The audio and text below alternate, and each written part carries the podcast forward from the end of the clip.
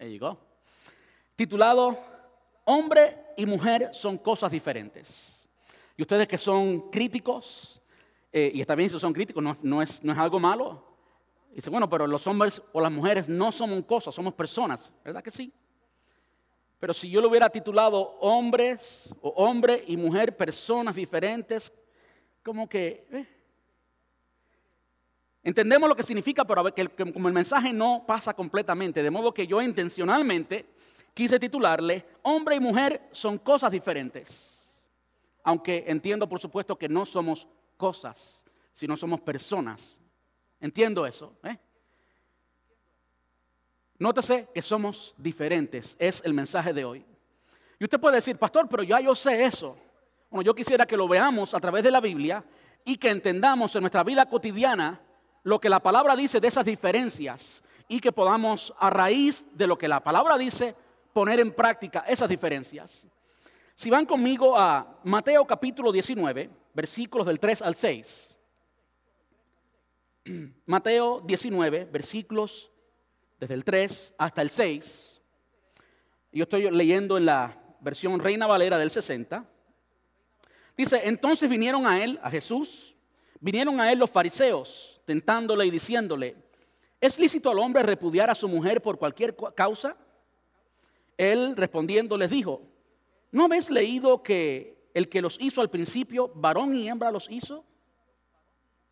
Y yo no sé ustedes, yo no sé si yo soy falta de entendimiento o qué soy, pero ellos preguntaron si era lícito al hombre separarse, darle carta de divorcio, divorciarse de la mujer por cualquier razón.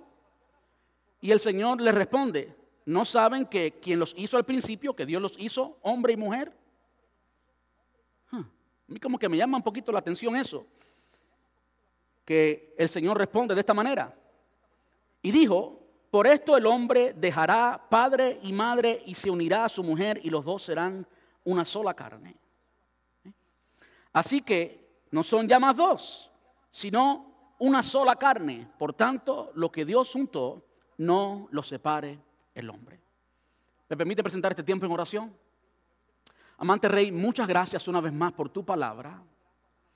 Gracias Señor porque ella es viva y eficaz y siempre produce el producto para el cual tú la has enviado. Muchas gracias.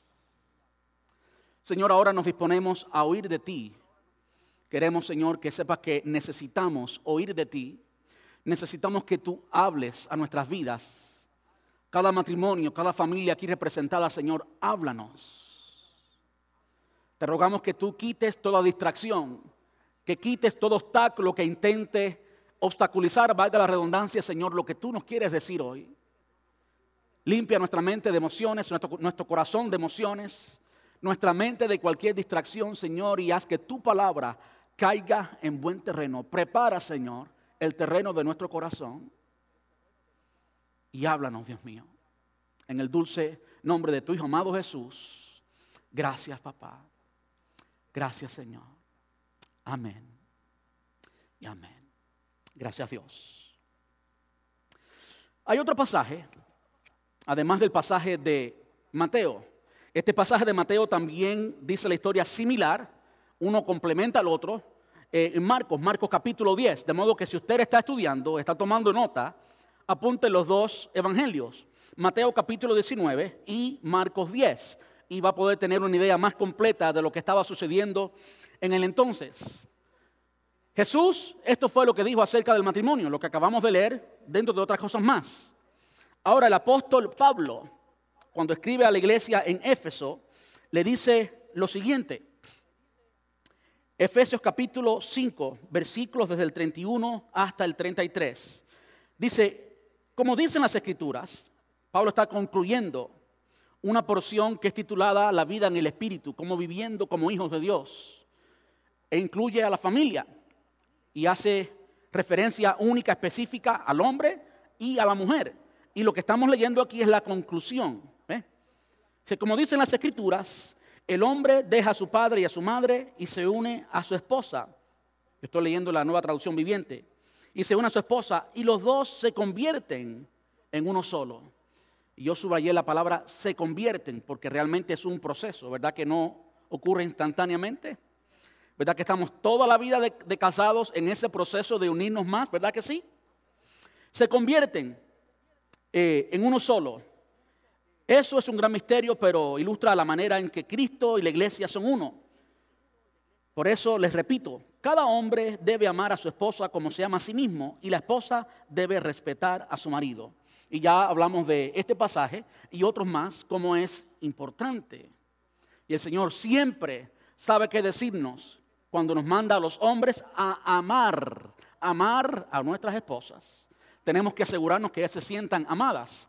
Pero a la esposa, el mandamiento es un poquito diferente. El mandamiento es respeten a los hombres. La forma de tratar con un hombre es con respeto. No es con miedo, ¿eh? pero sin duda es con respeto.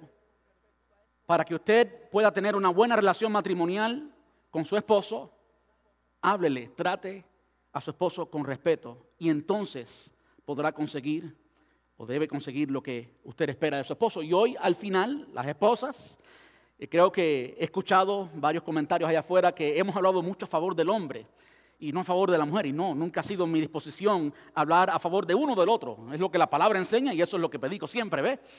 Pero de alguna forma se ha, se ha visto así. Bueno, a las mujeres les digo, quédense hasta el final porque allí al final hay algo que es para ustedes. Amén. Para mí es importante cómo Jesús cuando habla del matrimonio, cuando habla del el divorcio, responde, quien los hizo lo hizo marido y mujer, hombre y mujer, hombre y mujer. Es como Jesús inicia su respuesta. Y yo he pensado muchas veces, bueno, ¿qué tenía que ver esto con la pregunta? ¿Puede dar carta de divorcio sí o no? La respuesta era un sí o un no, ¿verdad que sí? Y claro, la pregunta estaba diseñada para atentar a Jesús, que había sucedido que eh, Juan el Bautista lo habían decapitado porque había hablado en contra del rey Herodes. El rey Herodes estaba en una relación eh, no debida con una mujer que no era su esposa, estaba con un matrimonio falso, si podemos decirlo así. De modo que mataron a Juan el Bautista y ahora los escribas y fariseos quieren poner en tela de juicio a Jesús, quieren tentar a Jesús, como bien dice Mateo, y le hacen esta pregunta. La respuesta debiera ser eh, de esta forma, o sí o no. Pero Jesús le responde con algo en ambos de los, de los evangelios, Mateo y Marcos. ¿No sabes tú lo que dice la ley? ¿Qué es lo que dice la ley? Que el Señor los hizo hombre y mujer. Y digo, wow. ¿Qué tipo de respuesta es esta? Digo, es muy importante que nosotros entendamos que nuestro cónyuge es diferente, es diferente. Diferente no porque es malo, no porque es un hijo del diablo o una hija del diablo o un torcido o un perverso o no, no, no, no. Somos de la forma que Dios nos hizo. Dios nos hizo hombre y mujer y hay un diseño de hombre y hay un diseño de mujer. Así nos hizo el Señor, ¿verdad? Entonces yo creo que es importante, basado en la respuesta de Jesús, en la respuesta de Pablo, ambas repiten lo mismo, que el Señor simplemente nos hizo diferentes. Ahora es importante notar esas diferencias porque son precisamente esas diferencias lo que nos unen. Está una persona que pues tiene ciertas cualidades, una mujer digamos, y hay un hombre que tiene cualidades totalmente diferentes a la mujer y enseguida ocurre una atracción, ¿verdad que sí? La mayoría de las veces, la mayoría de las veces, no quiero decir todas porque yo no sé, Dios sabe, pero la mayoría de las veces sucede así. Nos atrae una persona que es totalmente diferente a nosotros. Recuerdo cuando estaba noviando con mi esposa, ella llegó a decir algo que suena muy, suena muy lindo, para, especialmente para las hermanas. Todas decían, ah, qué lindo. Mi esposa dijo en una ocasión que yo era la versión masculina de ella. Here's my male version le decía a, algunos, algunas amigas de ella, y todo el mundo, ay, qué tierno. Yo quiero decirle, no es nada así. Yo no soy la versión masculina de mi esposa, no, somos muy, pero muy, pero muy, pero muy diferentes. ¿Verdad que sí? En la mayoría de los casos es así. Muy difícilmente, aunque hay algunos matrimonios por ahí que son así, muy difícilmente ambas personas son iguales. pueden tener y deben tener metas juntas, deben tener metas comunes, principios, muy importante, ahí es donde está la clave, tiene que haber principios, ¿ves? Que definan esa persona, que sean comunes contigo de modo que puedan caminar juntos, como anduvieran dos juntos si no están de acuerdo. Los principios deben ser los mismos. Es por eso que la palabra enseña que no os unáis en yugo desigual. ¿Eh? El principio, la forma de vida debe ser el mismo, pero le garantizo que su esposo, su esposa, es muy diferente a usted. ¿Sabe por qué? Porque si usted es hombre, más le vale, o debe ser, lo correcto debe ser que su esposo sea una mujer. ¿Verdad que sí? De hecho, eh, lo que se habla por ahí en contra de la, la, versión bíblica o lo que la palabra enseña acerca del matrimonio de un hombre y una mujer. Saben que hay muchas oposiciones hoy en día por el crecimiento del movimiento eh, del lesbianismo y los homosexuales y demás. Bueno, yo no sé cómo ellos pueden intentar sacar una defensa en contra de lo que la palabra dice del matrimonio entre un hombre, varón, nacido hombre con genitales masculinos y una mujer, nacida mujer con genitales femeninos. Yo no sé dónde pueden sacar una defensa bíblica porque eso queda claramente, muy claramente establecido en la Biblia. Y la respuesta del Señor Jesús y de el apóstol Pablo, ambas coinciden en esto, los hizo hombre y mujer. Hombre y mujer. Ahora, yo quiero hablarles de un texto, quiero presentarle un texto, todavía no, no lo ponga todavía. Escúchenme bien, a todos los casados en este lugar y los que están por casarse también. Si usted cumple con este pasaje que vamos a ver ahora, todavía no lo pongas. Su éxito en la vida matrimonial es garantizado. Si usted cumple con esto que usted va a ver ahora, su éxito en la vida matrimonial es garantizado. Por favor.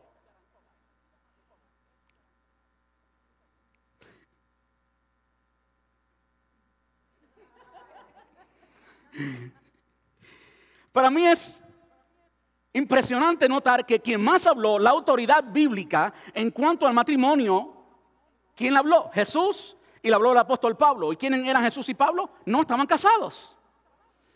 Eso me dice a mí que la autoridad, entienda esto, ¿verdad? Porque muchas personas dicen, bueno, si, tú vas a predicar de, de la adicción, pues tú tienes que haber sido adicto para que entonces tu mensaje tenga validez. No es así. Si no, el Señor Jesús no podía enseñarnos acerca del, matrimonio o del divorcio, y menos el apóstol Pablo. Sin embargo, estaban allí. Es la autoridad. Y el apóstol Pablo nos dice en este pasaje, así que les digo a los solteros y a las viudas, es decir, a los que no están casados, es mejor que se queden así, que se queden sin casar, tal como yo. Usted se queda sin casar y usted no va a tener problema ninguno. ¿Qué le parece? Porque nadie puede discutir solo. Y nadie puede tener problemas con el espejo. Hey, ¿tú por qué terminaste mal hoy? ¿Y por qué me tratas así? ¿Verdad que no? Siempre está la otra persona. Ahora, esto es, esto es lo que no estamos dispuestos a aceptar y menos a enfrentar. Lo próximo.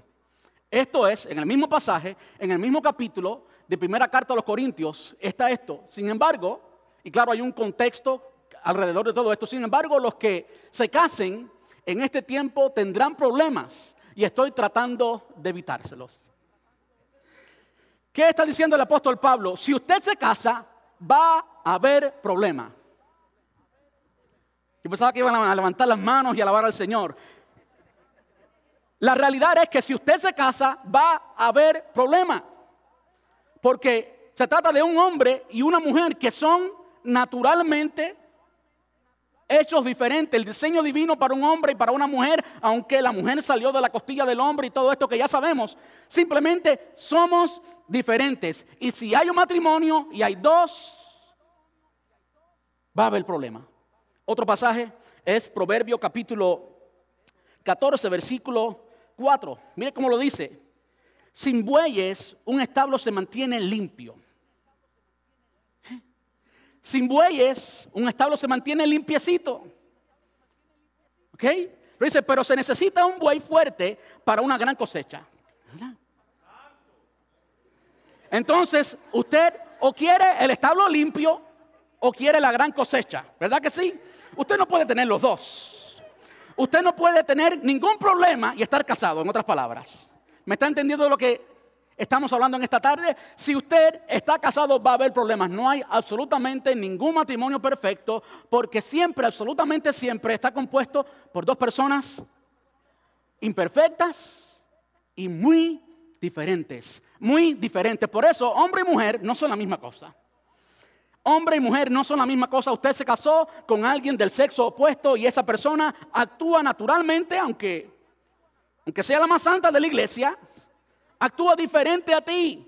Es diferente. Y es interesante ver cómo en el matrimonio la lucha número uno es yo quiero que ella sea como yo. ¿Sí o no? Si no hace las cosas como yo no está bien. No, la definición de bien es la mía. Y yo quiero que ella haga las cosas como yo. ¿Sí o no? El enemigo número uno del matrimonio, ¿saben cuál es? ¿Saben cuál es el enemigo número uno del matrimonio? Selfishness. ¿Verdad? Egoísmo, cuando queremos que las cosas se hagan a mi forma. De modo que uno de los retos más grandes que enfrentamos en el matrimonio es que esta persona que es diferente a mí y va a ser diferente a mí y está bien que sea diferente a mí y yo tenemos que convertirnos en uno solo. Ah. Entonces yo quisiera que hoy veamos algunas realidades que yo le llamo leyes físicas, leyes físicas de las relaciones. ¿Cuál es una ley física? La ley de la gravedad. Si yo ahora se me ocurre que estoy muy espiritual y quiero ser como Jesús y andar sobre el agua o andar sobre el aire e intento dar un paso más aquí, pues caigo al piso, ¿verdad? Porque hay una ley llamada la ley de la gravedad, que ustedes conocen la ley de la gravedad, me caigo. Y si voy en una curva con mi carro y el máximo de velocidad es 40 millas por hora, yo ando a 80 millas por hora, ya estoy pasado de velocidad, de hecho, si voy a 80, que no hay ninguna curva en la que usted pueda andar más de 80. ¿Qué va a pasar? Te vas a herir. Bueno, lamentablemente las leyes físicas de relaciones, las leyes que tienen que ver como, con lo que Dios nos hizo, en la forma que Dios nos hizo naturalmente, muchas veces son violadas. De modo que si usted está en ese carro a 80 millas, aunque vaya escuchando a Moody Radio, usted se va a caer. ¿eh? Entonces tenemos que ser realistas y entender las diferencias que tenemos en el matrimonio para que entonces podamos trabajar con esas diferencias y llevarnos bien. ¿Qué les parece? La realidad es que hay matrimonios fuera de la iglesia que se llevan mejor que matrimonios de la iglesia. De modo que las leyes espirituales sí tienen que ver, porque como le decía a un matrimonio hace poco, ustedes tienen alguien en su relación que personas no cristianas no lo tienen y es el Espíritu Santo. Esa es la ventaja. Usted tiene una gran ventaja. El Espíritu Santo habita en ti, habita en tu pareja, de modo que ahora tú tienes algo más poderoso de tu parte. Pero saben que muchas veces, muchas veces está el Espíritu Santo ahí, está ignorado. Está doblando las piernas esperando que tú le des parte. Pero está ahí. De modo que muchas veces se trata de la voluntad que tenemos de trabajar con las diferencias y llegar a tener un matrimonio feliz. De modo que hoy quiero hablarles de algunas diferencias entre hombre y mujer. Y estas diferencias son, eh, hablando de forma generalizada. Es decir, si usted no queda caracterizado, como yo describo, por ejemplo, lo que es un hombre, no se sienta mal. No le estoy llamando otra cosa. ¿eh? Simplemente usted no es el tipo de hombre común. Por ejemplo, los hombres tenemos más interés en el sexo que las mujeres. Eso es normal. Lo normal es así. ¿eh? Y si hay un hombre aquí que su esposa tiene más interés en el sexo que usted, no nos diga porque le vamos a tener envidia. ¿Se da cuenta? Así que manténgalo usted solo. ¿eh? Esa es la realidad. Generalmente hablando, los hombres estamos más interesados en el sexo, en el coito, que las mujeres. Generalmente los hombres son más emocionales que las mujeres, ¿verdad? ¿Sí o no?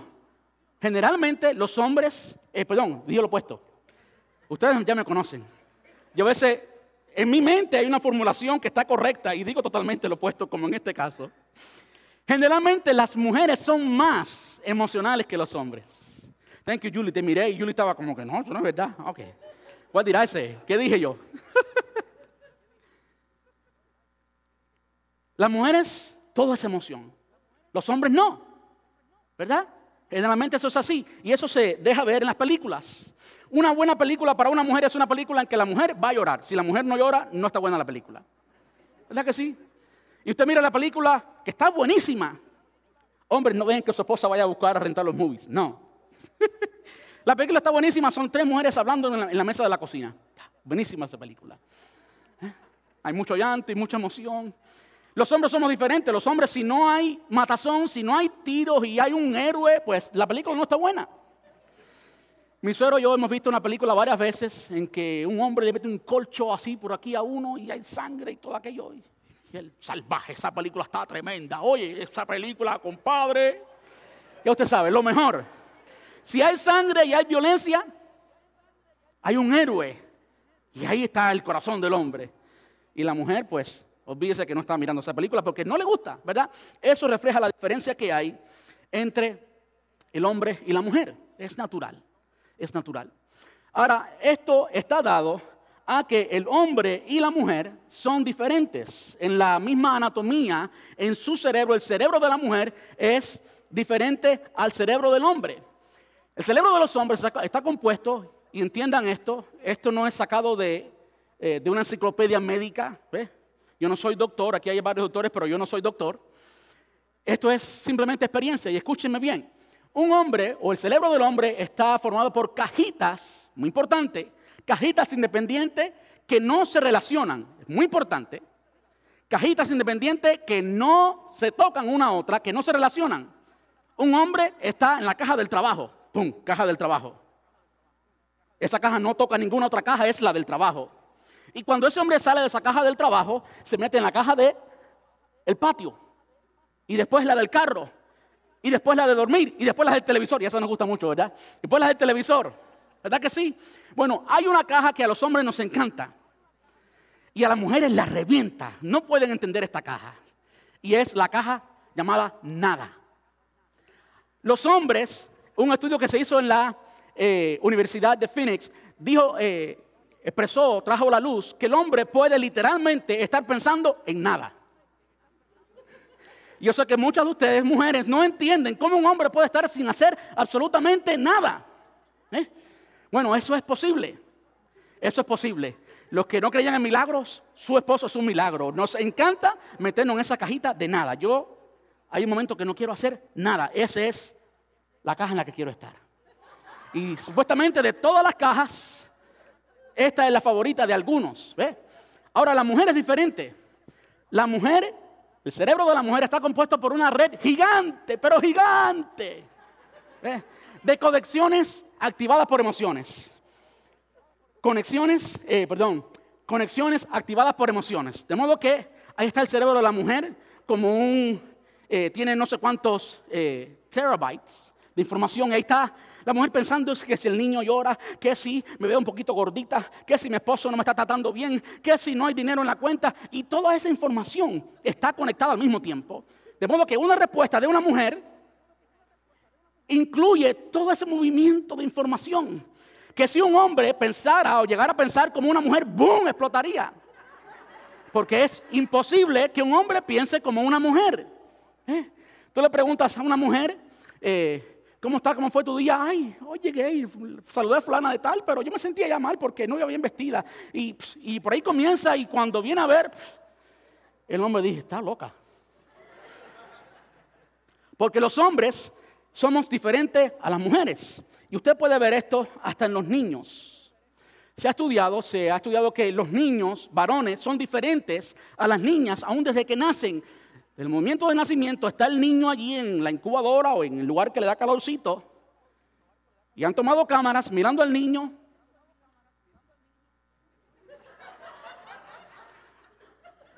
Y esa misma cámara se la ponen a la niña.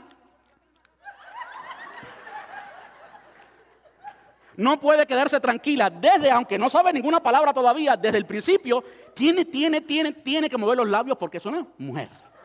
¿Eh? Es así.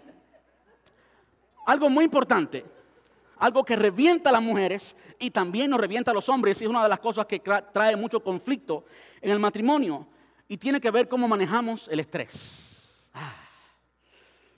Bienvenido a América. ¿Cuántos, ¿Cuántos han sufrido de estrés aquí? creo que todos, ¿verdad? Por eso aquí hay restaurantes de comida rápida y todos de comida rápida. Lo único que le falta hacer es una máquina para dormir rápido. Ya. No hay todavía ninguna de esas, pero eso viene. Eso viene por ahí.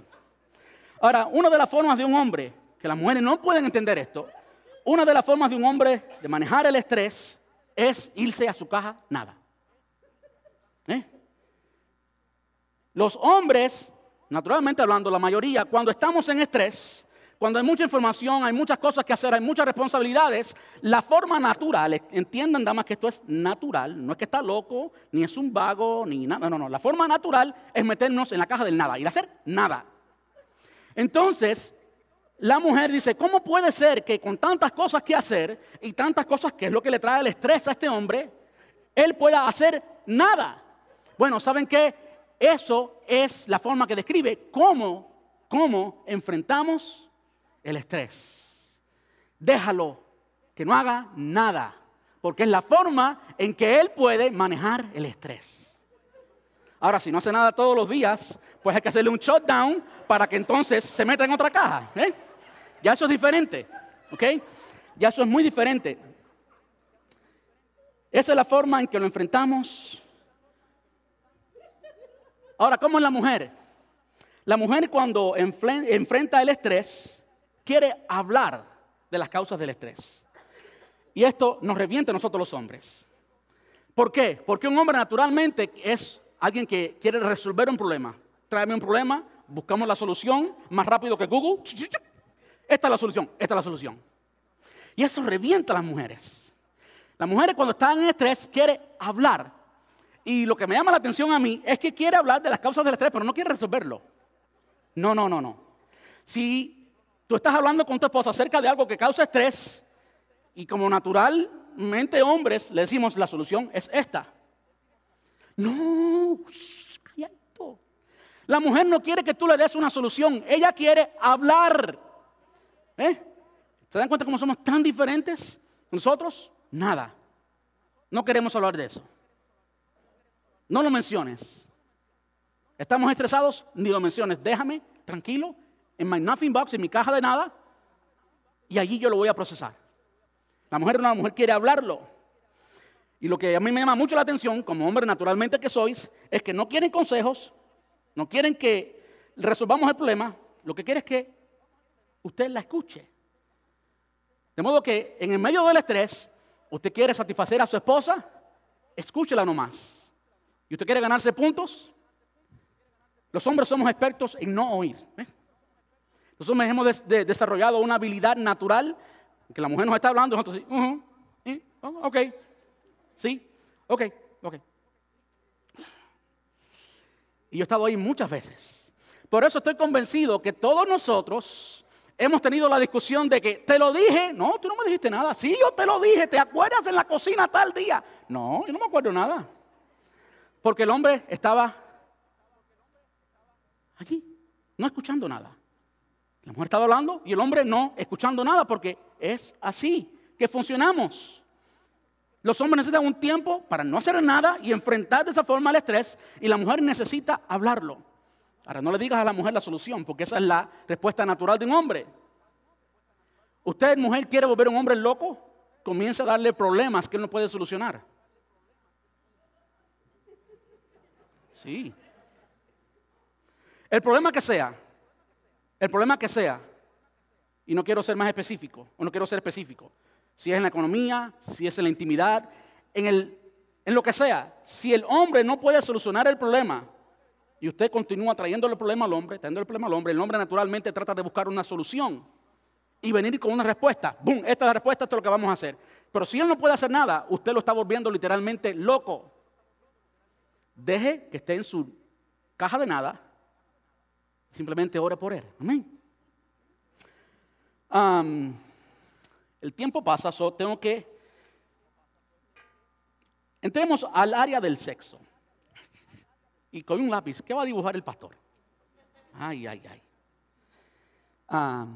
si me traen, ok. En el área del sexo, que es una de las áreas menos tocadas en la iglesia, y es sin duda un área importante en la vida matrimonial. Este es el corazón de la mujer. Es el corazón de la mujer. Aquí están las emociones.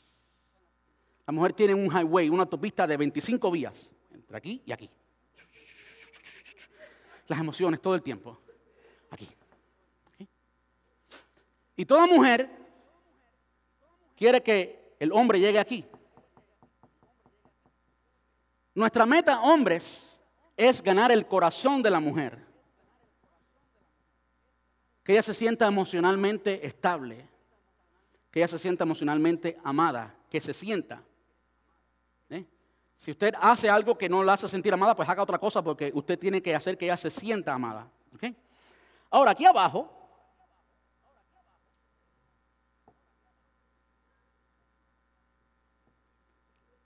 está el lugar de la alegría, vamos a llamarle así. Ese es el lugar de la alegría.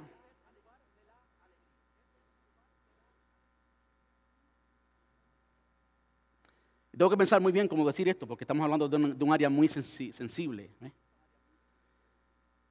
Nosotros los hombres tenemos que llegar aquí. Pero entiendan esto.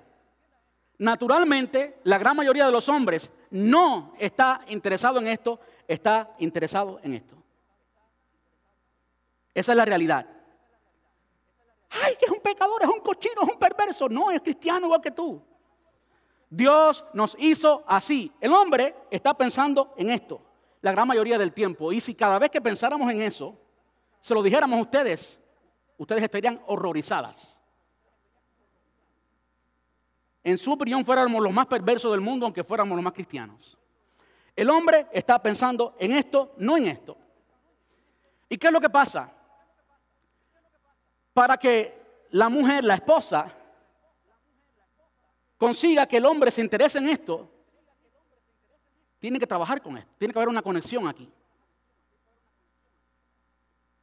Y ahorita vamos a hacer un poquito más directos en algunas cosas que la mujer debe hacer y que el hombre debe hacer para el hombre ganar el corazón de la mujer y la mujer el corazón del hombre. ¿Eh? Nosotros tenemos que tocar el corazón de la mujer, pero estamos interesados en esto. Y cuando la esposa nos da esto, pues entonces nosotros debemos llegar aquí. Ahora, para que eso funcione, nosotros tenemos que ganarnos esto. Y la esposa no debe dar este momento de alegría hasta que nosotros hemos tocado aquí. Nosotros comenzamos aquí, aunque queremos esto, para entonces llegar aquí.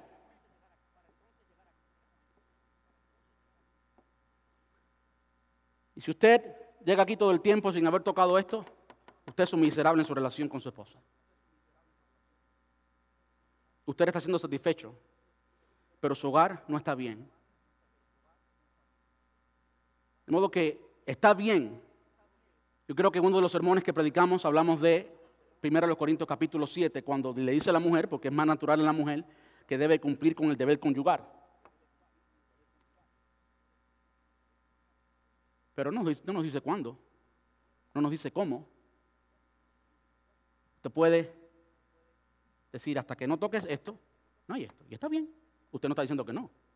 Usted está diciendo, yo soy una mujer y yo tengo un corazón. Alimenta mi corazón para que entonces tú llegues al momento feliz. Ahora, con los hombres pasa lo opuesto. ¿Eh? Con los hombres pasa lo opuesto. La mujer quiere tratar al hombre como si fuera otra mujer. ¿Usted no, se da cuenta de eso? La mujer quiere tratar al hombre como si fuera otra mujer. ¿Y qué es lo que quiere hacer? Emociones para aquí, emociones para allá. El detallito por aquí, el detallito, el detallito por allá. Pero lo que pasa es que su esposo es un hombre. Entonces usted, en lugar de comenzar aquí y terminar aquí, la mujer debe comenzar aquí y terminar aquí. ¿Y qué es lo que pasa? Para que esto suceda, tenemos que morir al yo. ¿Se da cuenta? ¿Dónde está el problema? Tenemos que morir al yo. Usted no puede pensar más como un hombre. Tiene que morir al yo, entregarse, para que entonces usted pueda llegar a pensar como una mujer y decirle, no, para ella es importante, importante que toque sus sentimientos, que toque sus emociones, que esté feliz, que esté satisfecha, que se sienta amada, que se sienta linda, que se sienta protegida. Y eso no está naturalmente en usted. Usted lo que quiere es esto. La mujer es lo opuesto. La mujer es lo opuesto. Yo creo que eso es muy importante. Para los hombres, hablando de la sexualidad, que es una de las cosas que la mujer no entiende, hay un momento que se pierde el interés. El hombre llega a los 18 y aquí está su interés por el sexo. Llega de aquí, de cero, yo aquí. Y a pasar, a pasar de los años, esta es la gráfica que demuestra el interés del hombre por el sexo. Así como desciende.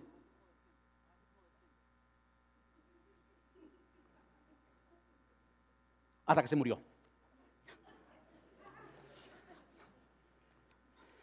Y aunque hay cambios en el cuerpo de uno por la edad y demás y demás, la mente se mantiene siendo la misma. ¿Ok? Y en todo ese proceso hay una química que está en todos los momentos igual llamada testosterona. Y el hombre tiene un momento que no es que es un perverso, no estaba pensando en nada, en que tiene un roce de testosterona natural, normal. De modo que de repente, por la mañana temprano, ¡tarán! Es natural, es normal. Y cuando no ocurre eso, hay formas de tratarlo. Y digo esto porque la mujer no es así, pero es importante que la mujer piense en el hombre y que el hombre piense en la mujer. Hombre y mujer son cosas diferentes. Yo creo que ahí está la clave del asunto. Tenemos que entender que funcionamos diferente. Como me quedan solamente siete minutos, yo quisiera hablar de algo un poquito diferente. A las esposas. ¿A cuántas de ustedes les gustaría que su esposo siempre hiciera lo que usted quiere? Levante la mano. Vamos a ver, vamos a verlo. ¿A cuántas esposas le gustaría que su esposo siempre haga lo que usted quiere? Sean honestas, está bien.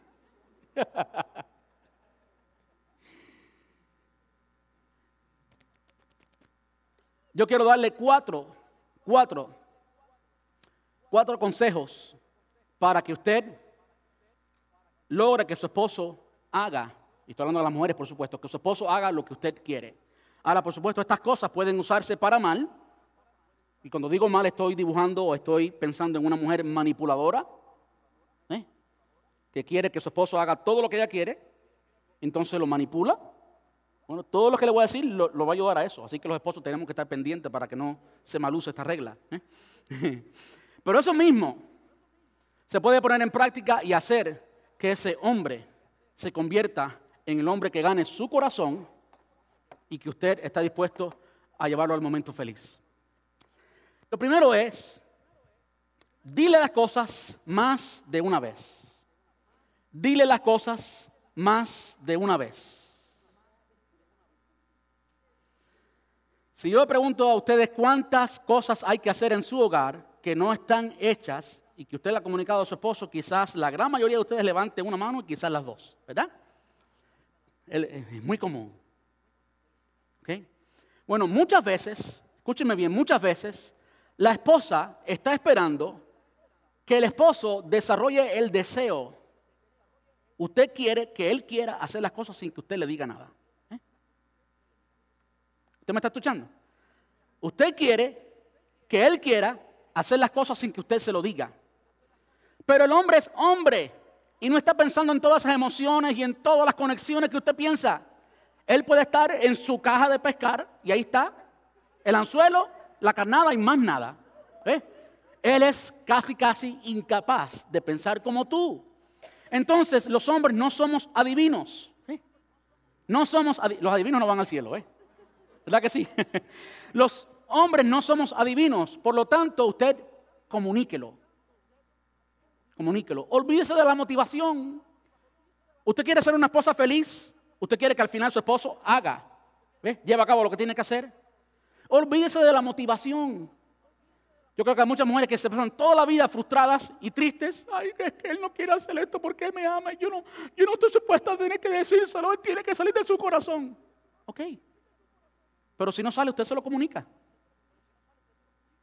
A lo mejor él no sabe lo que hay en su corazón porque no sabe leerlo bien. Él debe estudiar su corazón, por supuesto. Pero si él no lo ha hecho, ah, dígaselo. Y no se lo diga solamente una vez, dígaselo más de una vez. ¿Eh? ¿Por qué? Porque el hombre, como dijo ahorita, tiene la capacidad de estar encerrado en una caja, bloqueada, ¿eh? Y yo sé que muchas hermanas están en el baño, ay mi amor, fulano y esto y lo otro. Ustedes las mujeres son multitask. Ustedes pueden hacer muchas cosas al mismo tiempo. Mi esposa ha estado preparando un estudio bíblico, mirando Facebook y oyendo música. No, yo no puedo. Es imposible. ¿Eh? Entonces, cuando vaya a comunicarle algo a su esposo, comuníqueselo estando él de frente. ¿Por qué? Porque muchas veces el hombre tiene que salir de su caja de nada, o de su caja del carro, o de su caja de lo que sea, como cuando yo si estoy preparando un sermón, estoy estudiando algo, en eso es lo que estoy. Si mi esposa me está hablando, bueno, muchas de las cosas que me dice ahí son las cosas que después me dice, yo te lo dije. Y yo, no, no me dijiste nada. No, yo no estaba oyendo nada. Entonces, cuando usted le comunica algo a su esposo, primero comuníqueselo, dígaselo claramente lo que usted quiere. No espere que su esposo tenga la intención de hacerlo. Y dígaselo más de una vez. Si usted se lo dice una vez, ah, quizás él no lo interpreta como algo importante, pero si usted se lo dice más de una vez, él lo va a, interpretar como algo importante. Número dos, pídaselo bien, con respeto, sin insultos. Sin insultos. Los insultos son contraproducentes en un hombre. Usted tiene que tratar con un hombre en la forma que Dios lo diseñó. Dios lo diseñó como la cabeza. No fui yo, fue Dios. Así que pelee usted con Dios. ¿Ve? Entonces usted no empiece a mandarle y a demandarle y a insultar al esposo. No.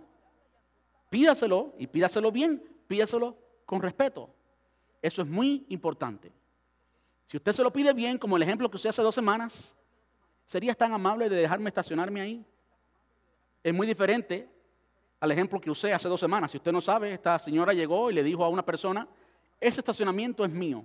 Una mujer le dijo a un hombre, que estaban los dos peleando por el mismo estacionamiento. Ese estacionamiento es mío. Y el hermano, un amigo mío, de buen corazón, se lo cedió. Si soy yo, posiblemente no se lo hubiera cedido, para ser honesto. Pero si esa misma hermana le dice, serías tan amable de, de déjame, muy difícil que yo pueda decirle que no, casi imposible que pueda decirle que no. Es lo mismo, es la forma en que se comunica. Si se comunica con respeto, sin insultos, usted debe y eventualmente esto se convierte en la forma en que usted siempre hace las cosas, con respeto, sin insultos, usted va a lograr que su esposo llegue a hacer eso. Lo otro, entrénelo con refuerzo positivo, positive reinforcement. ¿Ok? ¿Qué significa esto? Y yo sé que esto quizás a muchos no les guste. Esto es lo que se usa en los zoológicos y lo que se usa en SeaWorld cuando el pescadito hace lo que, lo que tenía que hacer y uno le da comidita. ¿eh? Recompénselo. ¿Ok? Eh, recompénselo cuando hace algo bien. Escúcheme bien, cuando no lo hace, no lo castigue, pero tampoco lo recompense. Cuando no lo hace, no lo castigues. Esa no es la forma de trabajar con un hombre. Pero tampoco lo recompenses, no tiene que recompensarlo. Hmm. Yo no sé cuántos eh, han puesto esto en práctica alguna vez pero funciona. Hay un mono en el, zoológico que no quiere hacer lo que eh, el domador quiere que le haga. Usted no ve el domador que le cae a palo al mono. No, para tener un mono airado. El domador no le da el premio. Y por último, negocia con él. Dale algo a cambio. Me hubiera gustado tener horas para entrar en cada uno de estos puntos bien profundos. Pero piense en lo siguiente. De nuevo, como para los hombres el área sexual es tan importante, les garantizo esto. ¿eh? Esas tantas cosas que quedan sin hacer en la casa y que usted les ha comunicado y que incluso le ha peleado, ¿eh? ha insultado al esposo, comuníquelo, comuníquelo más de una vez, comuníquelo con respeto, sin insultos y ahora negocie con él. Hay que hacer el patio. Pongan esto en práctica. Mi amor. Hay que hacer el patio. Cuando termines el patio, ven que te voy a llevar al lugar feliz.